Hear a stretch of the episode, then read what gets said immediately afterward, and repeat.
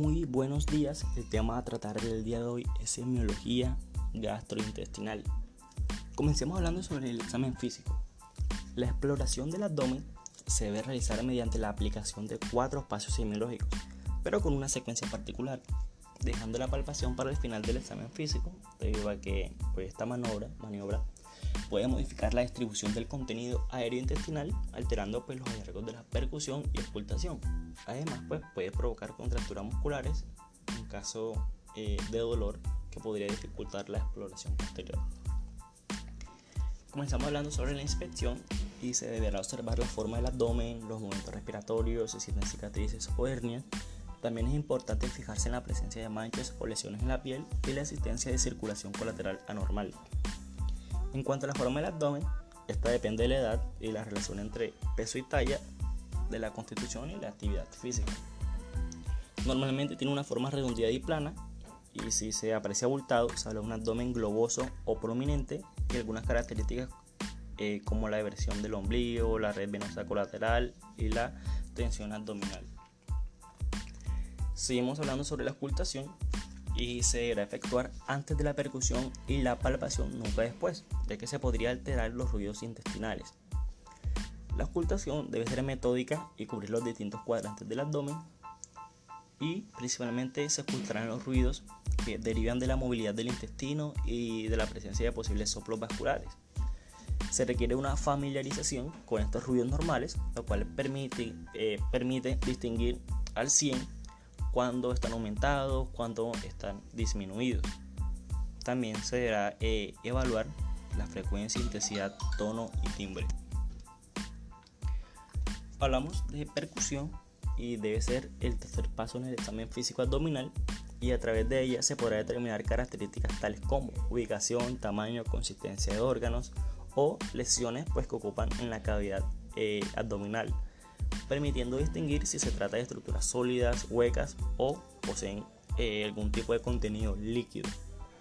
El sonido predominante en la percusión del abdomen es el timpanismo, el cual corresponde a la eh, transmisión del sonido a través de las vísceras huecas y en caso de eh, vísceras sólidas como el hígado y el vaso transmitirá sonidos como sonido mate. Cuando hablamos de palpación se debe tener un orden para palpar el abdomen, teniendo en cuenta las líneas y su ubicación en el abdomen. Se iniciará la evaluación realizando eh, una palpación superficial mediante la cual se busca puntos dolorosos y se determina si la pared es o no eh, depresible. Eh, recorriendo el abdomen en todos sus cuadrantes, teniendo presente la forma imaginaria, pues que se puede llegar a palpar en cada sector de acuerdo a la anatomía normal.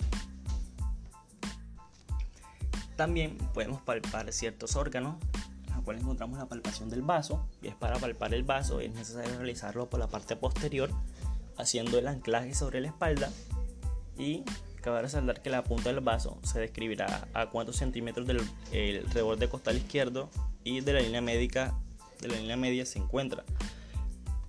También encontramos los riñones, que usualmente no son palpables y se encuentran ubicados en la región eh, retroperitoneal y en su parte superior están protegidos por las costillas flotantes.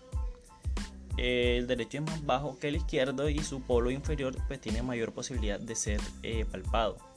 También existen alteraciones renales en las que están aumentados de tamaño y logran ser palpables pues, con más facilidad, eh, como en la hidronefrosis. También podemos hallar ciertos signos y síntomas como la regurgitación, que es el retorno súbito de cantidades pequeñas de contenido gástrico, principalmente ácido, a la faringe y a la boca, acompañado de náuseas y arcadas. El vómito, que se define como el retorno súbito de contenido gástrico hacia la cavidad oral. Y también podemos encontrar el dolor abdominal, que es el dolor de tipo visceral, es por, por lo general difuso y pues en las vísceras huecas y en los conductos eh, tienden a provocar dolor tipo cólico y en los órganos sólidos dolor tipo continuo. Ahondando un poco más sobre síntomas y signos, pues no vamos a, describir cada uno de los signos y síntomas, pero vale la pena aclarar sobre el dolor. El dolor visceral es generalmente difuso y cuando se precisa debe, se debe pensar en, en el origen parietal. También las náuseas eh, son síntomas y signos de enfermedades generales y digestivas, pues deben aclarar el contenido, frecuencia y el momento eh, de la relación a la ingesta. También encontramos la diarrea, que en frecuencia debemos evaluar su frecuencia contenido, pues muchas veces solicitamos al paciente que traiga un frasco de material fecal. Y en casos de hemorragia alta o baja, el exceso en grasa como la estretorrea, la mucorrea, pues nos ayudan a evaluar pues eh, qué tipo de gravedad eh, presenta el paciente. También encontramos la ictericia, la coloración amarilla de la mucosa y de la piel por el aumento de la bilirrubina en sangre. También debe diferenciar eh, de las eh, ictericias y las clasificamos como prehepáticas, hepáticas y poshepáticas. También encontramos la constipación, que es un síntoma de variada enfermedad y más del 80% son causas funcionales. De las causas generales mencionamos como ejemplo el eh, de prolongado, el, el hipotiroidismo, la deshidratación, etc. También encontramos la disfagia, que es la manifestación más frecuente que señala el paciente como trastorno de deglución y pasaje del líquido sólido en todo el trayecto del esófago hasta, hasta que termine todo su eh, recorrido normal. También encontramos la dispepsia, que es un trastorno digestivo que se refiere eh, en el abdomen superior con molestias como el dolor, distensión, pirosis, etc.